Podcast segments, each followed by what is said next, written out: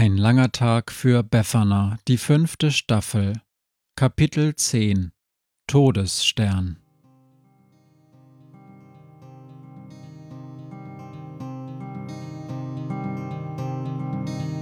Wenn der Wind einsam durch die Straßen fegt, wenn die kalte Nacht sich auf die Häuser legt, wenn in Fenstern Weihnachtsschmuck ins Dunkel scheint, dann sind Befana und ihre Maus nicht weit.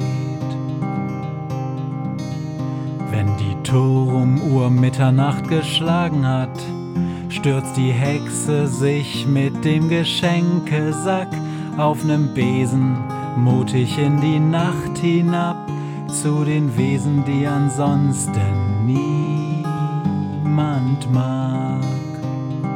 Weihnachtshexe Befana ist für alle Monster da. Alle Ratten, Kakerlaken, Geister, Spinnen, Feuerdrachen, alle unsichtbaren Ungeheuer, Zauberzeitmaschinenbauer freuen sich schon das ganze Jahr auf den Winterwind, denn der bringt eine Weihnachtshexe namens Befana.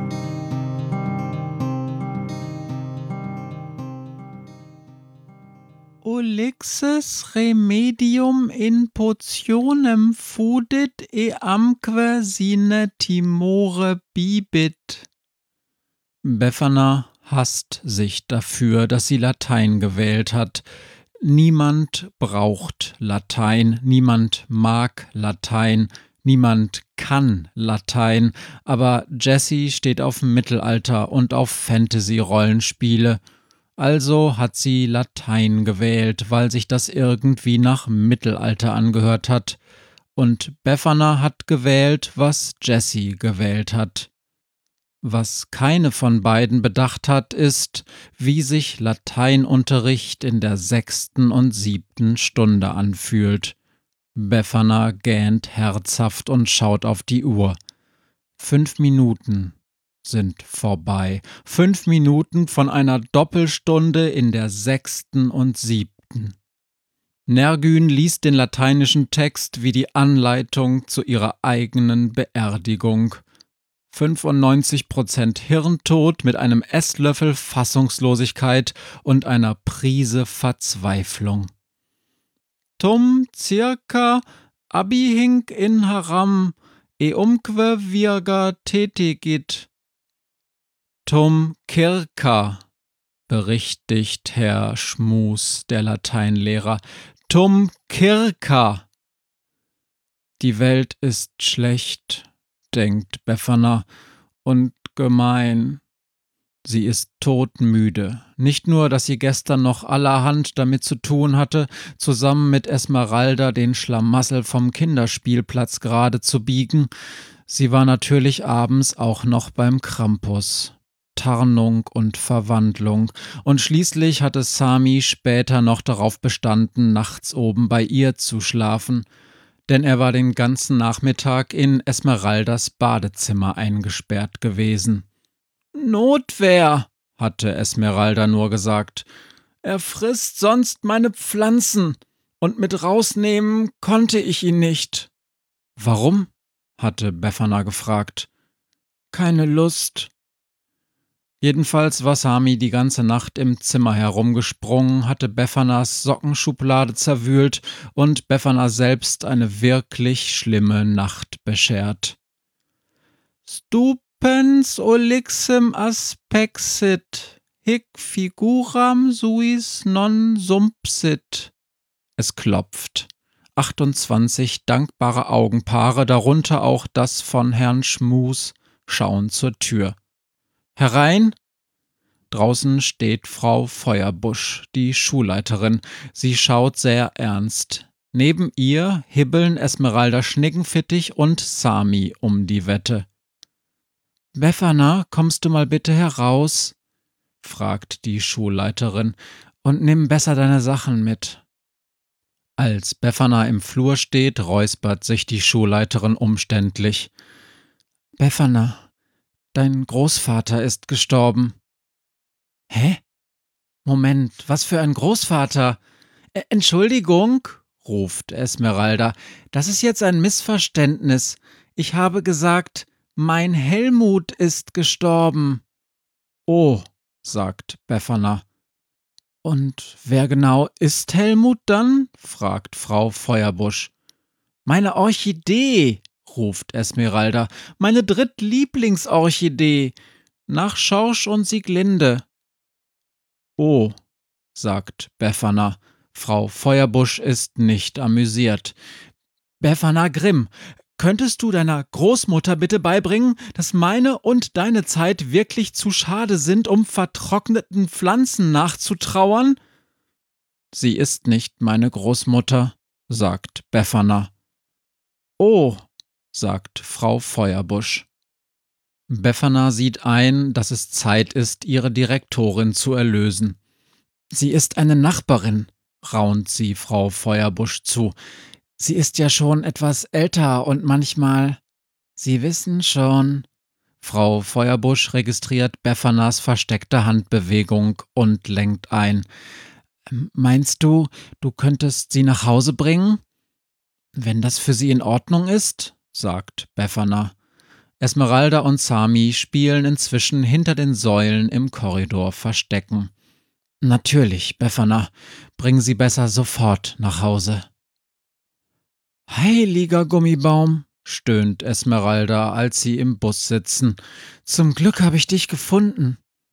Worum geht's denn überhaupt? fragt Befana. Um meinen Zauber gestern. Esmeralda redet etwas leiser. Wie sieht's denn bei Joshua aus? Hat er sich merkwürdig verhalten heute? Meinst du, er erinnert sich? Ich glaube nicht, sagt Befana. Ich hab Hallo gesagt, so wie immer, und er hat irgendwas gemurmelt und ist abgedampft. So wie immer. Bei deinem Bruder hat der Vergessenszauber irgendwie nicht funktioniert, wispert Esmeralda. Er stand eben vor meiner Tür und wollte einen Todesstern und einen Supersternzerstörer haben, was das auch immer ist, sonst sagt er's, hat er gemeint. Sami mischt sich ein. Sorry, dass ich mich direkt in eure Köpfe einschalte, telepathiert er, aber sonst kriegen die anderen Leute hier im Bus gleich wieder Herzrhythmusstörungen. Ich habe von solchen Fällen schon gehört. Bei Hunden oder Vampiren funktioniert dieser Zauber überhaupt nicht.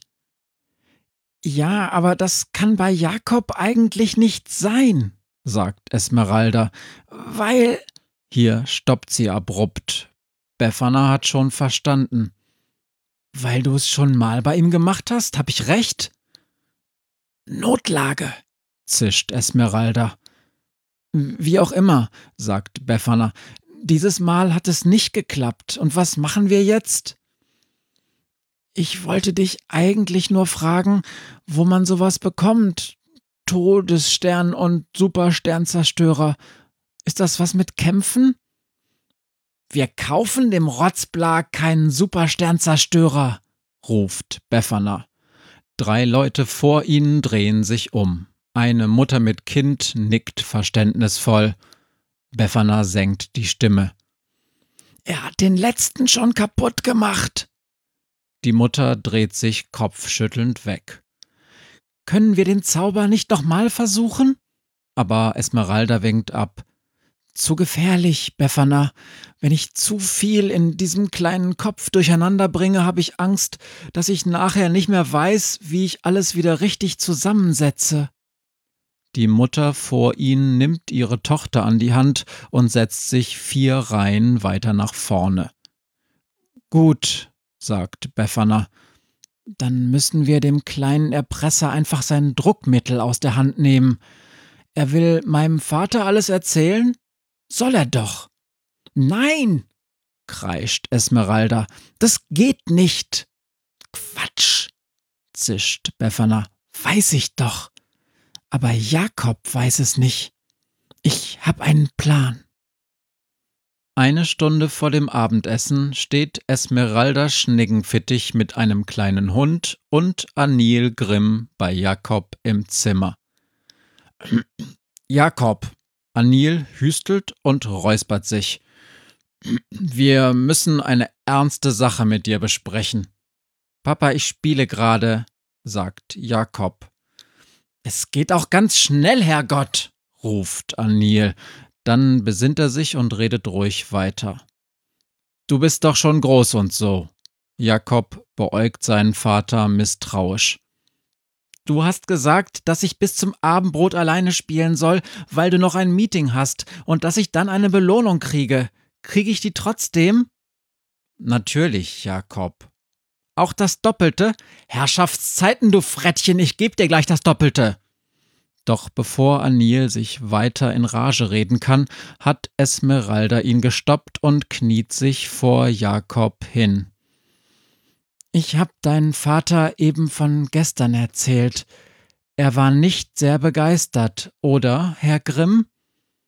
Nein, überhaupt nicht. Ich war sehr erbost. Aber er hat mir verziehen. Ja, denn es ist wichtig, dass man Sachen verzeihen kann. Merk dir das gut, mein Sohn. Jakob schaut von seinem Vater zu Esmeralda. Papa, ich bin fast im Sturzflug in eine Tankstelle hineingekracht und die da ist auf Beffanas Seite.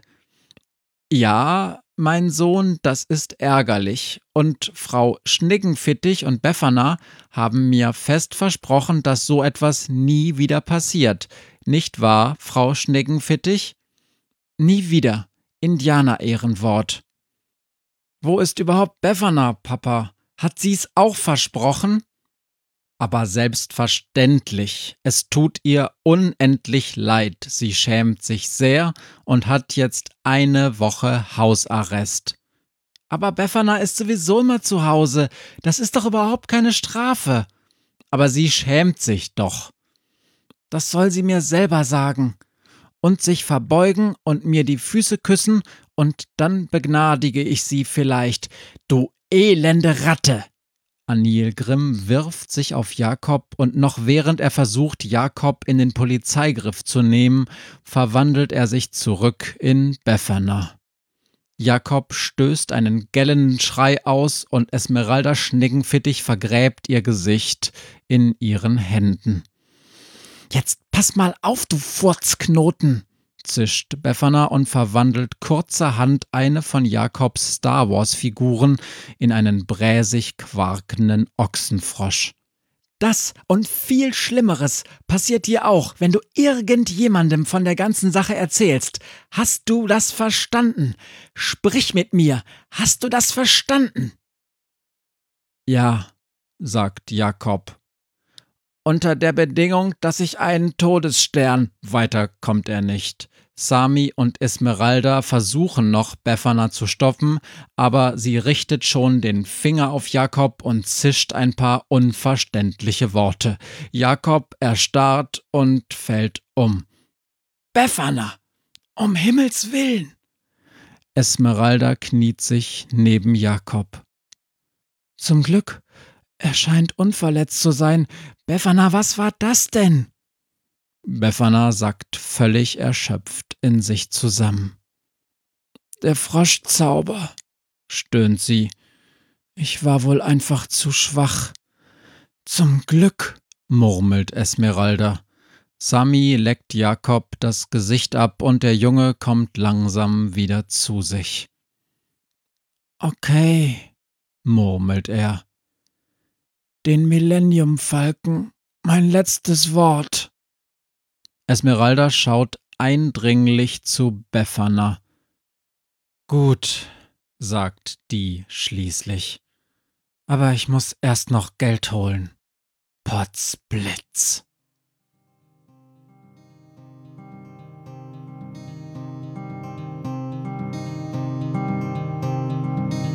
Hört, was mir heut Morgen widerfahren ist.